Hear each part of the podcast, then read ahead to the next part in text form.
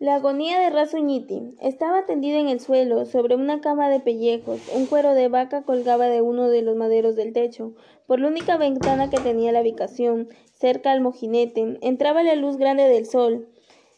Daba contra el cuero y sombra caía a un lado de la cama del bailarín. La otra sombra la del resto de la, de la, habitación era uniforme. No podía afirmarse que fuera oscuridad. Era posible distinguir las ollas, los sacos de papas, los copos de lana, los cuyes, cuando salían algo espantados de sus huecos y, exploraran, y exploraban en el silencio. La habitación era ancha para ser vivienda de un indio. Tenía una troje, un altillo, que ocupaba no todo el espacio de la pieza, sino un ángulo, una escalera que de de palo de alhambra servía para subir al troje.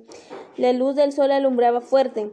Podía verse como varias hormigas negras subían sobre la corteza de alhambras que aún exhalaba perfume. El corazón está listo. El mundo avisa. Estoy oyendo la cascada de saño. Estoy listo, dijo el danzac Rasuñiti. Se levantó y pudo llegar hasta la, la petaca de cuero en que guardaba su traje de danzac y sus tijeras de acero, se puso el guante en la mano derecha y empezó a tocar las tijeras. Los pájaros que se empulgaban tranquilos sobre el árbol de molle en el pequeño corral de la casa se sobresaltaron.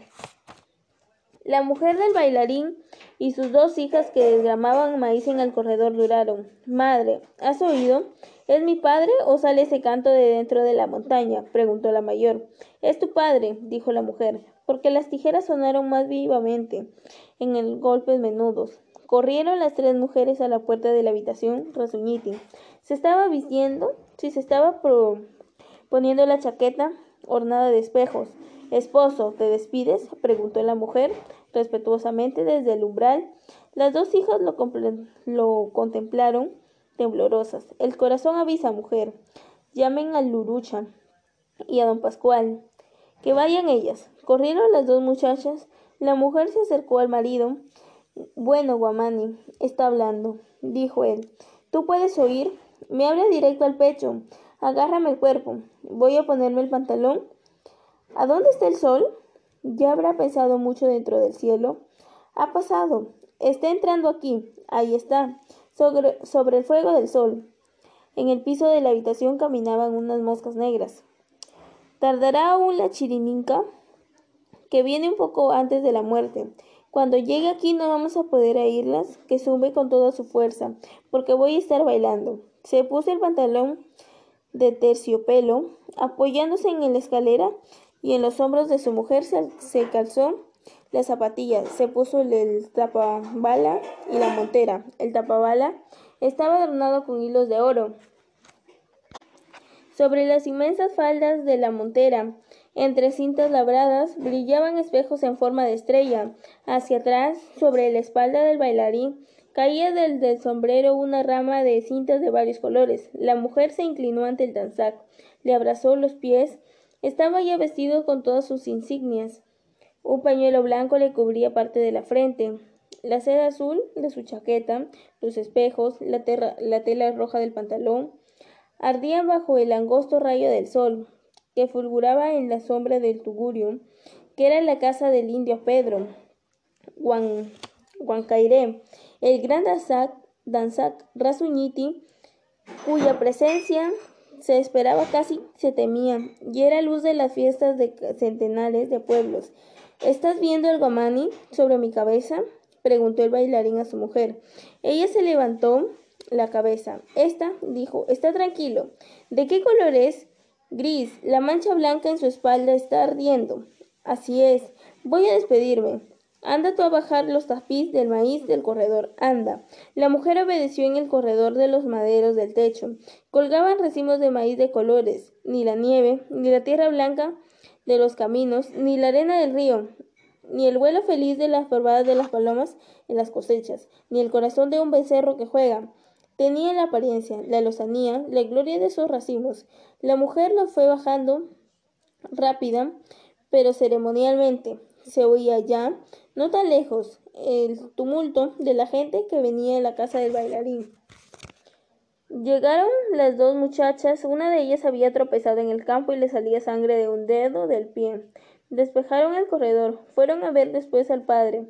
Ya tenía el pañuelo rojo en la mano izquierda, su rostro marcado por el pañuelo blanco, casi salido del cuerpo, resaltaba, porque no el traje de color y luces y el gran montera le rodeaban, se diluían para alumbrado su rostro cetrino, no pálido, cetrino duro, casi no tenía expresión, solo sus ojos aparecían hundidos como en un mundo, entre los colores del traje y la rigidez de los músculos.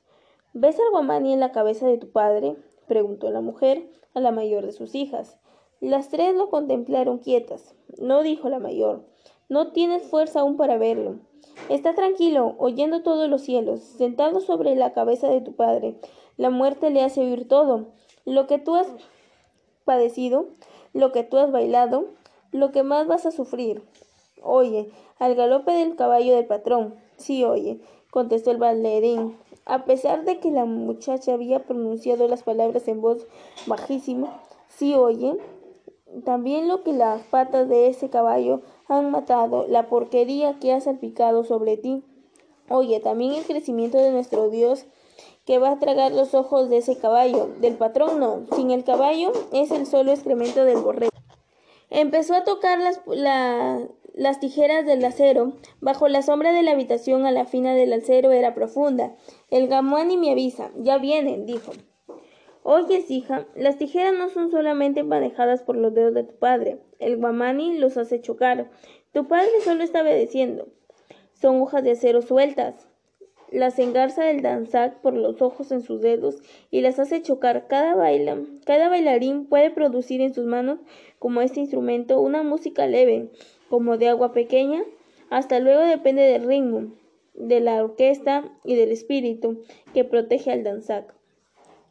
Bailan solo su incompetencia. Las proezas que, realizan y el hervor de su sangre durante las figuras de la danza dependen de quién está sentado de su pobreza, en su cabeza y en su corazón.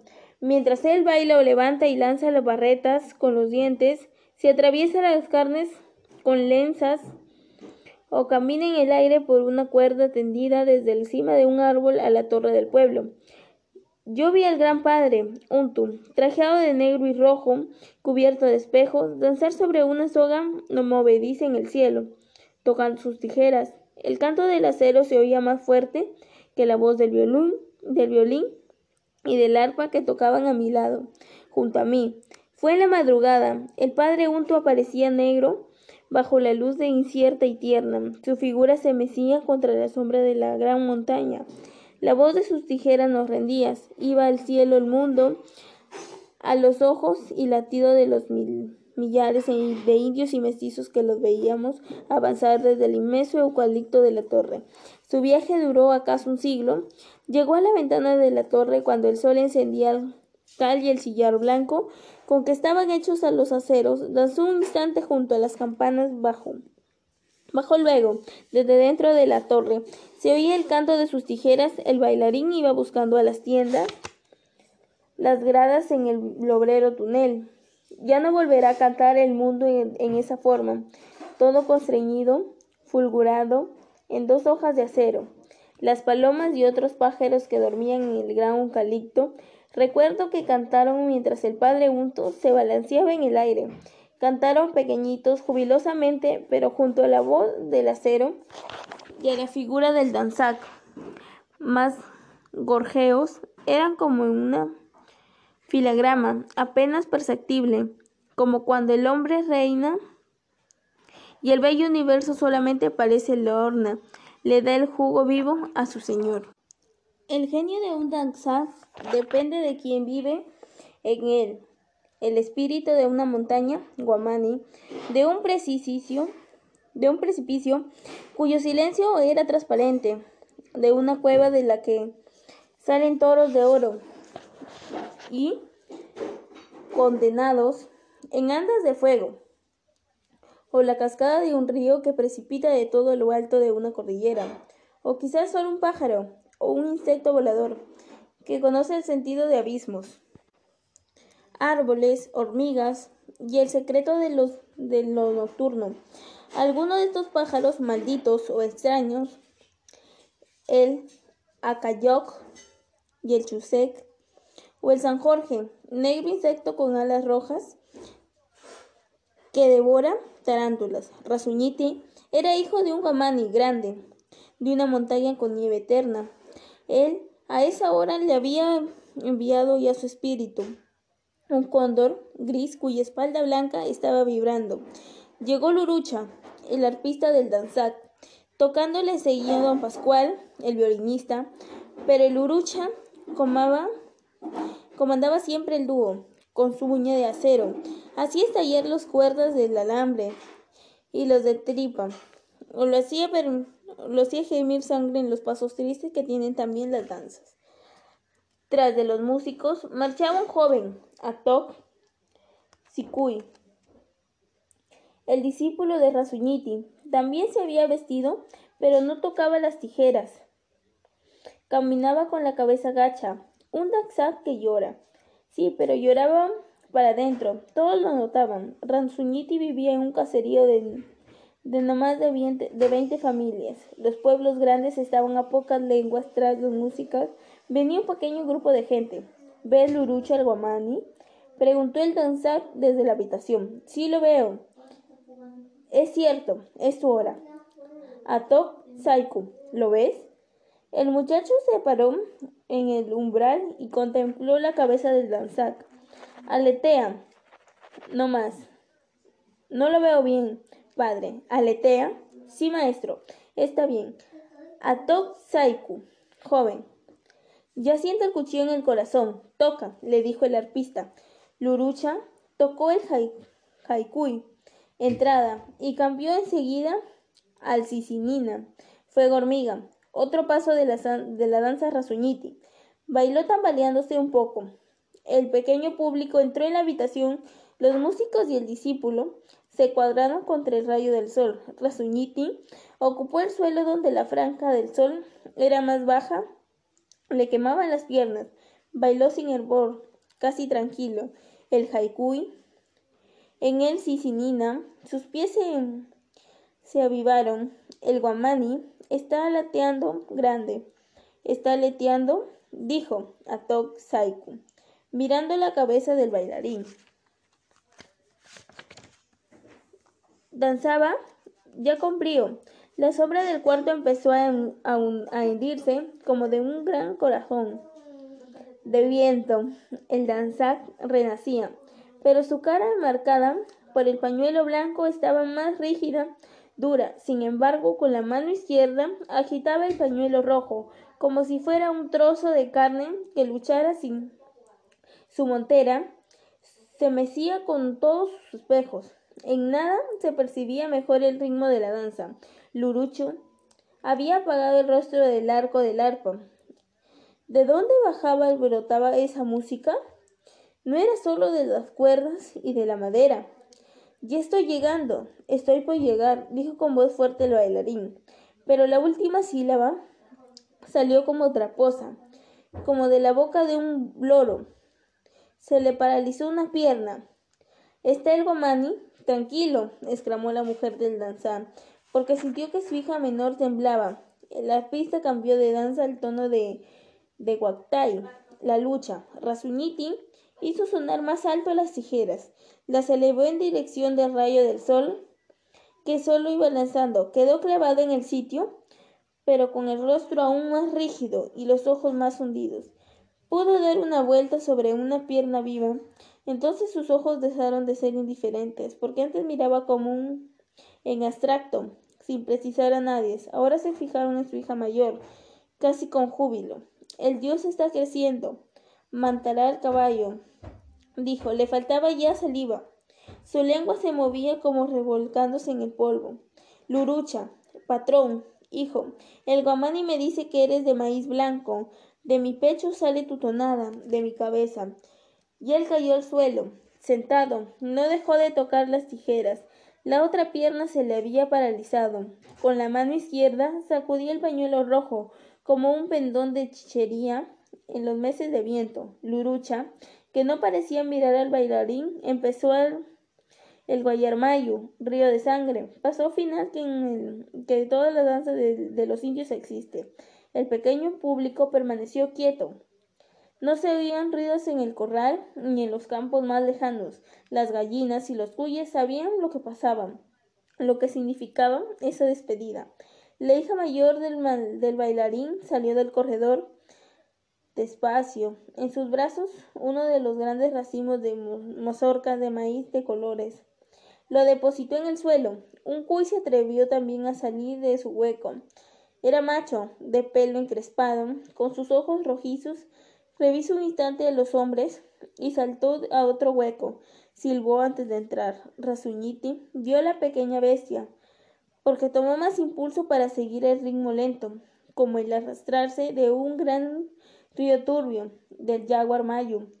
Este tocaba la, la lucha y don Pascual, Lurucha, aquietó el endiablado ritmo de ese paso de la danza.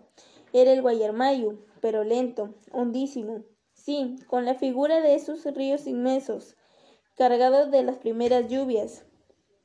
Ríos de las proximidades de la selva que marchan también lentos, bajo el sol pesado en que resaltan todos los polvos y lodos, los animales muertos y árboles que arrastran indeteniblemente, y estos ríos van entre montañas bajas, oscuras de árboles, no como los ríos de la sierra, que se elevan a saltos entre la gran luz. Ningún bosque de los mancha y las rocas de los abismos le dan silencio. Rasuñiti seguía con la cabeza en las tijeras en ese ritmo denso, pero el brazo con que batía el pañuelo empezó a doblarse. Murió, cayó sin control hasta tocar la tierra. Entonces Rasuñiti se echó de espaldas el guamani aletea sobre su frente, dijo a Tou Saiku. Ya nadie más que él lo mira, dijo entre sí el esposa. Yo, yo ya no lo veo. Lurucha abrió el ritmo del yaguarmayo. Parecía que tocaban campanas graves. El arpista no se esmeraba en recorrer con su uña de metal las cuerdas del alambre. Tocaba las más extensas y gruesas, las cuerdas de estripa, pudo, pudo oírse entonces el canto del violín más claramente. A la hija menor le atacó la ansia de cantar algo. Esta agitaba, pero como los demás, en actitud solamente quiso cantar porque vio que los dedos de su padre, que aún tocaban las tijeras, iban agotándose, que iban también a y el rayo del sol se había retirado de él, casi hasta el techo. El padre tocaba sus tijeras revolcándolas un poco en la sombra fuerte que había en el suelo. Artok Saiku se separó de un pequeñísimo espacio de los músicos. La esposa del bailarín se adelantó en medio paso de la fila que formaba con sus hijas. Los otros indios estaban mudos, permanecieron más rígidos. ¿Qué iba a suceder luego? No les habían ordenado que salieran afuera. El guamani Está ya sobre el corazón, exclamó Tok Saiku mirando. Rasuñiti dejó caer las tijeras, pero siguió moviendo la cabeza y los ojos. En la pista cambió de ritmo, tocó el Iyapa vivón, el borde del rayo. Todas las cuerdas del alambre a ritmo de cascada. El, violín no lo pudo seguir. Don Pascual adoptó la misma actitud rígida del pequeño público, con el arco y el violín colgándose de las manos. Rasuñiti movió los ojos. La córnea, la córnea, la parte blanca, parecía ser la más viva, la más lucida. No causaba espanto. La hija menor seguía atacada por la ansia de cantar, como solo podía hacerlo junto al río grande, entre el olor de las flores de retama que cree que ambas orillas, pero ahora el ansia que sentía por cantar, aunque igual en, en violencia, era de otro sentido, pero igual en violencia, duró largo, mucho tiempo. El yapa vivón, lurucha, cambiaba la melodía a cada instante, pero no el ritmo, y ahora si miraba al maestro, la danzante llama que brotaba de las cuerdas del alambre de su arpa seguía como sombra al movimiento cada vez más extraviado de los ojos del Danzak, pero lo seguía es que el uruche estaba hecho de maíz blanco, según el mensaje del guamani. El ojo del bailarín moribundo, del arpa y de las manos del músico funcionaban juntos. Esa música hizo detenerse a las hormigas negras, que ahora marchaban al perfil al sol en la ventana del mundo a veces guarda un silencio cuyo sentido solo alguien percibe. Esta vez era por el arpa del maestro, que habían acompañado al gran Danzac toda la vida, en cien pueblos, bajo miles de piedras y de, toldos. Rasuñiti cerró los ojos. Grande se veía su cuerpo, la montera le alumbraba con sus espejos. Atok salió junto al cadáver, se elevó ahí mismo, danzando tocó las tijeras que brillaban sus pies, volaban. Todos estaban mirando. Lurusha tocó el lucero canchi al umbral de la estrella, del Hualpa Huacay, canto de gallo, con que empezaban las competencias de los danzak a la medianoche. El guamani aquí, en mi cabeza, en mi pecho, aleteando, dijo el nuevo danzak. Nadie se movió.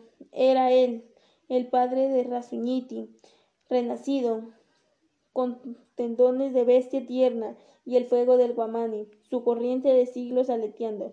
Lurucha inventó los ritmos más intricados, los más solemnes y vivos. Atok Saiku lo seguía, se elevaban sus piernas, sus brazos, su pañuelo y sus espejos, su montera, todo en su sitio, y nadie volaba como ese joven Danzak. Danzak miedo. ¿Está bien? dijo Lurucha. Está bien, Guamani, contento. Ahí está, en tu cabeza, el blanco de su espalda, como el sol en medio día en el nevado, brillando. No lo veo, dijo la esposa del bailarín. Enterraremos mañana al oscurecer al padre Rasuñiti.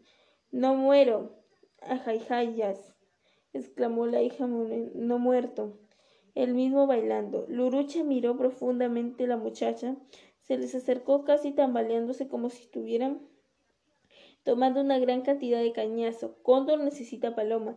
Paloma pues necesita cóndor. Danzar no muere, le dijo.